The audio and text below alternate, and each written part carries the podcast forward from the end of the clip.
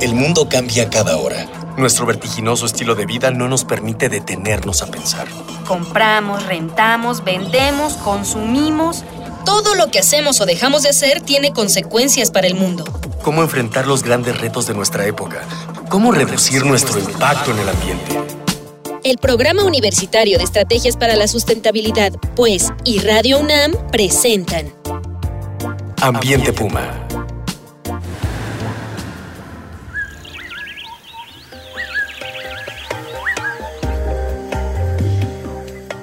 ¿Cómo estás? Soy Mireya Imas, directora del Programa Universitario de Estrategias para la Sustentabilidad de la UNAM. Y nuevamente le doy a usted la más cordial bienvenida a este su programa Ambiente Puma. Voces, ideas y acciones sustentables.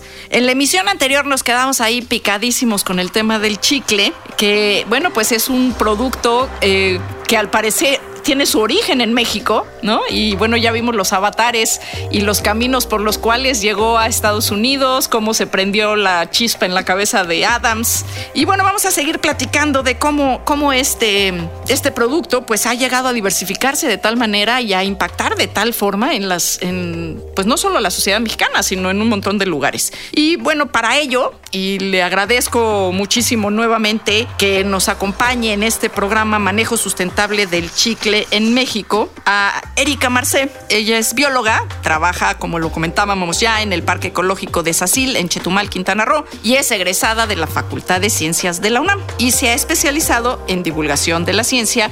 Muchísimas gracias por acompañarnos otra vez, Erika. Muchas gracias a ti, Mireya. Eh, antes de retomar la charla contigo, vamos a escuchar, como hacemos tradicionalmente en este programa, la voz de las y los jóvenes de la UNAM, que en esta ocasión les preguntamos sobre los problemas ambientales derivados de la producción de chicle, tanto del chicle natural como del sintético.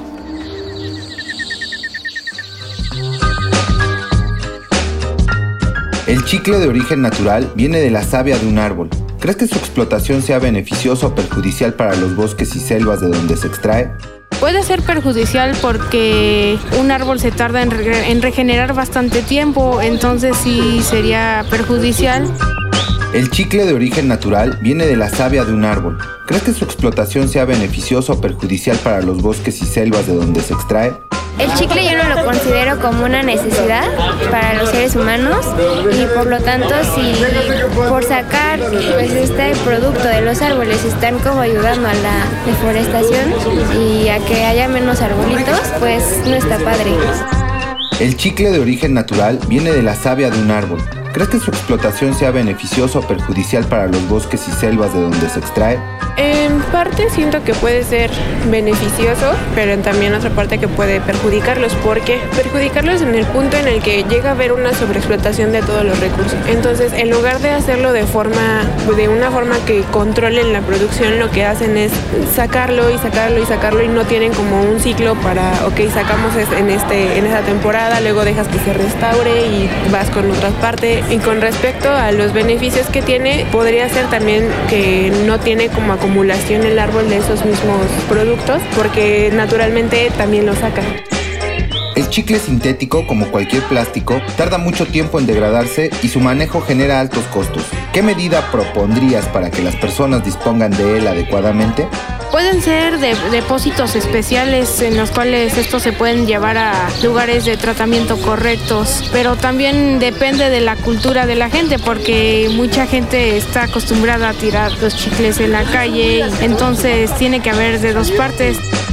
El chicle sintético, como cualquier plástico, tarda mucho tiempo en degradarse y su manejo genera altos costos. ¿Qué medida propondrías para que las personas dispongan de él adecuadamente? Podría ser que se lleven una bolsita personal y que echen su basura. A la bolsita tanto sea como colillas, chicles, dulces, paletas, no sé, todo eso.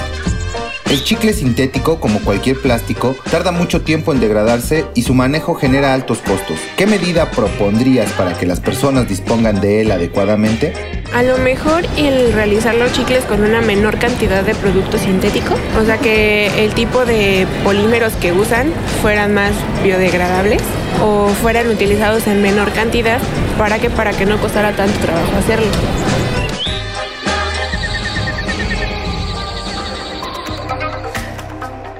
Me interesa muchísimo, o sea, realmente los chicos tienen muy claro el problema de que el chicle ya se ha vuelto un problema que se tira por todos lados, la gente lo masca y lo avienta, lo escupe. Pero hay una chica que se pregunta y que dice, ¿es una necesidad mascar chicle? Platicábamos la, la emisión pasada de por qué se masca chicle, pero ¿realmente hoy hay necesidad de mascar chicle? Es un hábito bastante arraigado en el ser humano.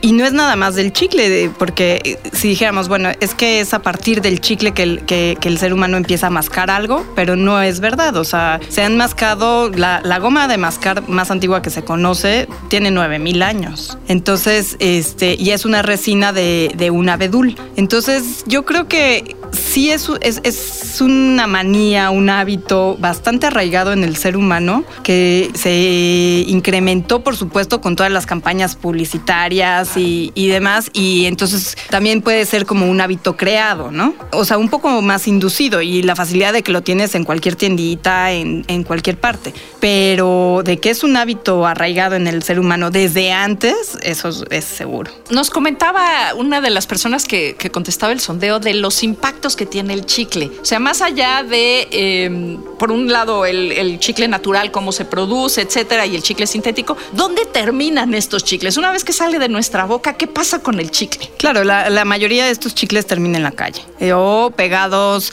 debajo de la banca del pupitre. Es, todos hemos sufrido un chicle, o lo hemos pisado, lo hemos tenido pegado en el pelo o en la ropa, o, o vamos a mover una mesa y siempre agarramos el chicle que alguien pegó debajo de la mesa. Sí, poco. En, la silla, en todas partes. Pero eso es un tema de educación, ¿no? Es un tema de educación. Con respecto a la basura, yo creo que eh, es no es exclusivo para el chicle, ese es un tema de educación generalizado. Pero ¿cuál es el problema con los chicles? O sea, eh, cuando se vuelven basura, ¿no? En el piso o en diferentes este, lugares, porque no es fácil quitarlos, ¿no? No, no es fácil quitarlos. Eh, ahora ya hay incluso unas máquinas especiales para quitarlos. Sí, nos hemos este, sofisticado nos hemos humanidad. Sofisticado, sí, sí, sí, sí. Lo que pasa es que un chicle sintético tarda cinco años en degradar degradarse. Entonces, en realidad, si tú consideras que, por ejemplo, en México, en promedio, el mexicano consume kilo y medio de chicle al año kilo y medio de chicle al año por persona por en México. persona en México. Entonces eso tradúcelo en la cantidad de basura que, se, que estás generando al año. Es muchísimo plástico tirado en cualquier parte del y rincón de este país. Sí, y además uno asume que, eh, bueno, no, no, no, no quiero decir que todos lo hagamos, pero, ay, es un chiclito, ¿no? Exactamente, pero eso se va acumulando y acumulando y acumulando, tan así que, que en el centro histórico de, de en la Ciudad de México tenemos más o menos un promedio de 70 chicles por metro cuadrado. ¿Eso qué quiere decir? ¿O que somos, comemos mucho chile o que somos muy cochinos? Somos el segundo país en el, este, en el mundo de consumidor, consumidor de chile.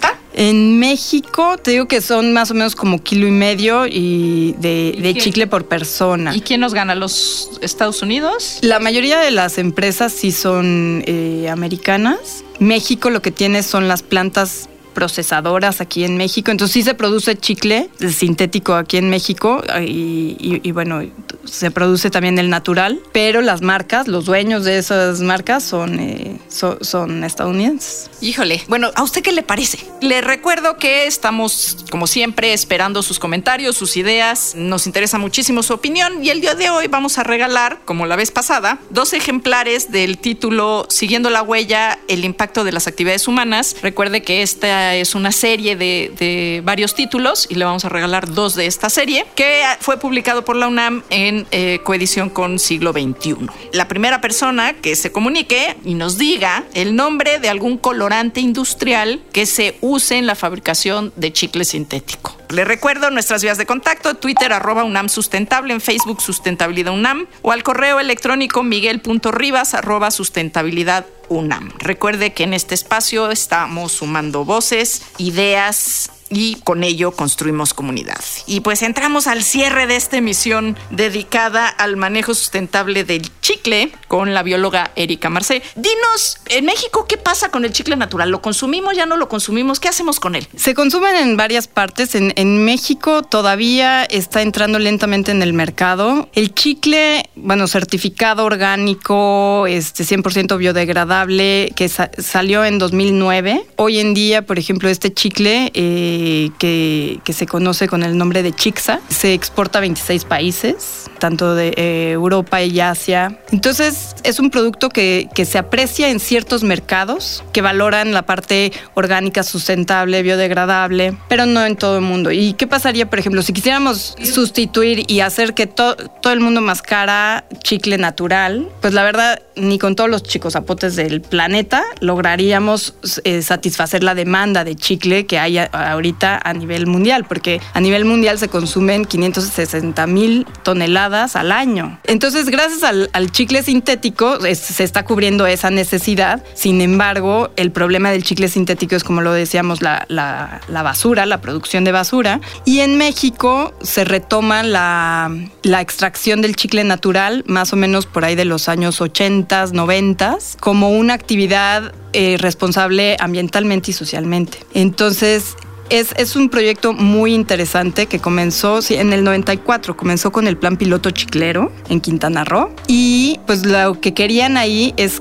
que, bueno, una, no hubiese monopolios que dominaran esto de la extracción del chicle nuevamente como hubo en el, en, eh, el pasado. Los dueños de, de esto son de, fo- formaron un consorcio que le llaman el consorcio chiclero y son los dueños pues de la tierra y, y son los propios dueños de la tierra los que valoran el chicle. ¿Por qué? Porque finalmente viven de él. Y sí está haciendo un negocio que les permita realmente vivir del, del negocio. Hoy en día hay, son 2.000 miembros más o menos. Este, es un grupo bastante grande, son 56 cooperativas repartidas entre Campeche y Quintana Roo. Y tiene una estructura muy padre este proyecto porque no nada más es, bueno, tú, yo te compro tu chicle y san se acabó, ¿no? Sino que también hay un como sistema de ahorro donde los, los productores, bueno, los, los que extraen el chicle tienen seguridad social, tienen seguro médico, asistencia técnica y están capitalizando además a la, a- al consorcio.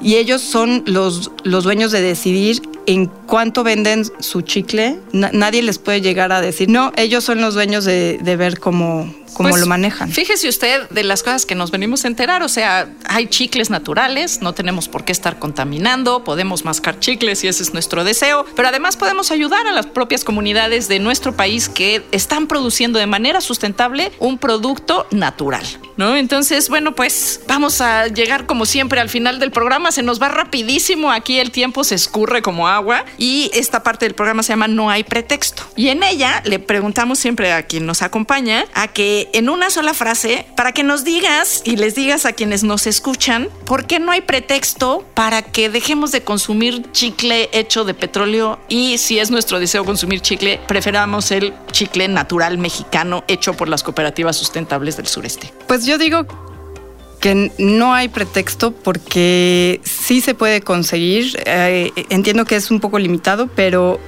sí se puede conseguir. Y el beneficio que tenemos con las comunidades al consumir este chicle no nada más es que apoyamos a las comunidades, sino que estamos conservando también con este proyecto 1.3 millones de hectáreas de selva. Fíjense, o sea, no solo se le van a beneficiar sus dientes, el suelo, porque pues si su chicle termina en el piso, pues se va a degradar rápidamente, no va a estar cinco años ahí. Y además preservamos las selvas del sureste de nuestro país y damos empleo y recursos a nuestras comunidades. Y bueno, así concluimos una emisión más de Ambiente Puma. Agradezco muchísimo a Erika Marcés por su valiosísima colaboración. Muchísimas gracias por estar con nosotros. No, la verdad es que hemos aprendido un montón. Este fue una este programa fue una coproducción de Radio UNAM, el programa universitario de estrategias para la sustentabilidad con apoyo de la Dirección General de Divulgación de la Ciencia.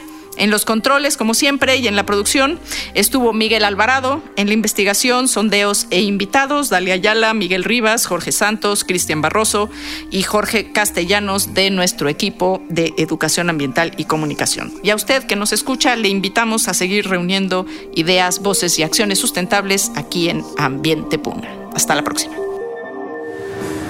Una pequeña acción. Un cambio de actitud. Nuevos hábitos. Y nuevas formas de entender y relacionarnos con el mundo. Paso a paso. Aportamos un granito de arena. Para construirnos un futuro. El Programa Universitario de Estrategias para la Sustentabilidad, pues, y Radio UNAM presentaron Ambiente Puma.